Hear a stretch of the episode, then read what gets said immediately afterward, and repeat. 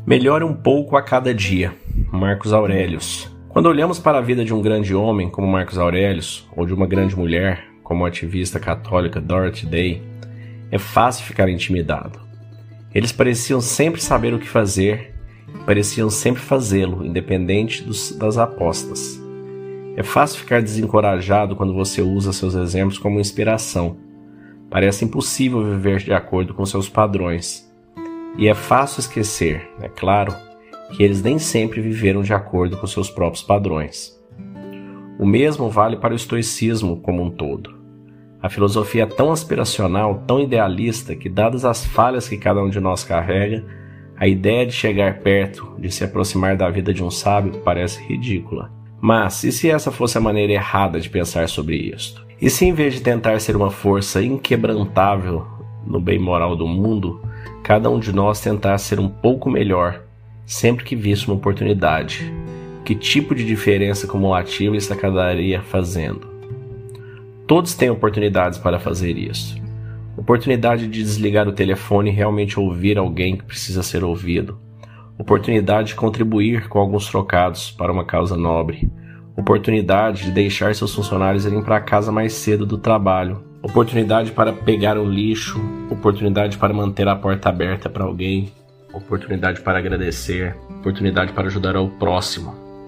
São pequenas ações eles não farão de você um sábio ou um santo, mas eles farão uma pequena melhoria para o mundo, para você mesmo. E se todos nós as fizermos, e todos as fizermos com mais frequência, elas resultarão em uma transformação real. Então é mais um texto do Ryan Holiday. E aqui vem a reflexão, realmente a gente não tem que achar que do minuto para o outro nós vamos ser perfeitos, vamos ser sábios e mestres zens, né? Nada disso.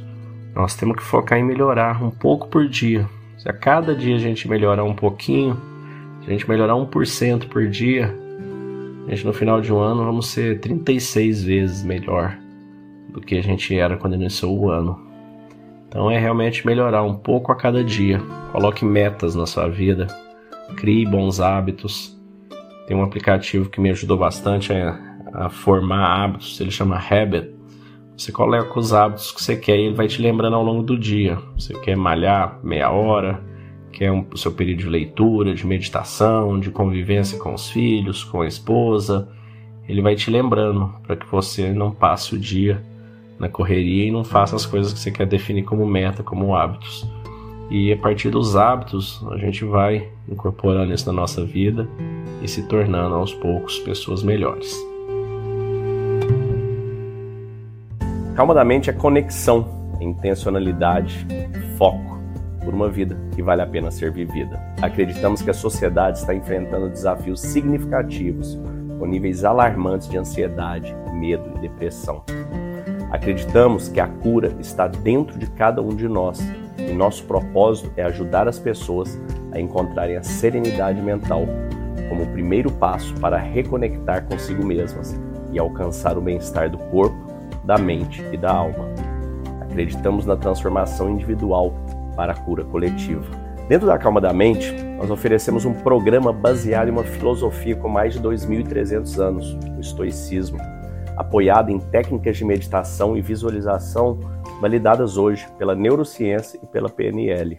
Nossa missão é fornecer ferramentas e recursos para que as pessoas encontrem calma interior e vivam com propósito, intencionalidade e foco e conquistem uma vida que vale a pena ser vivida. Para saber mais, entre em calmadamente.com.br ou no QR Code que deve estar aparecendo para você aí e escolha o melhor plano você, para sua empresa e para sua família.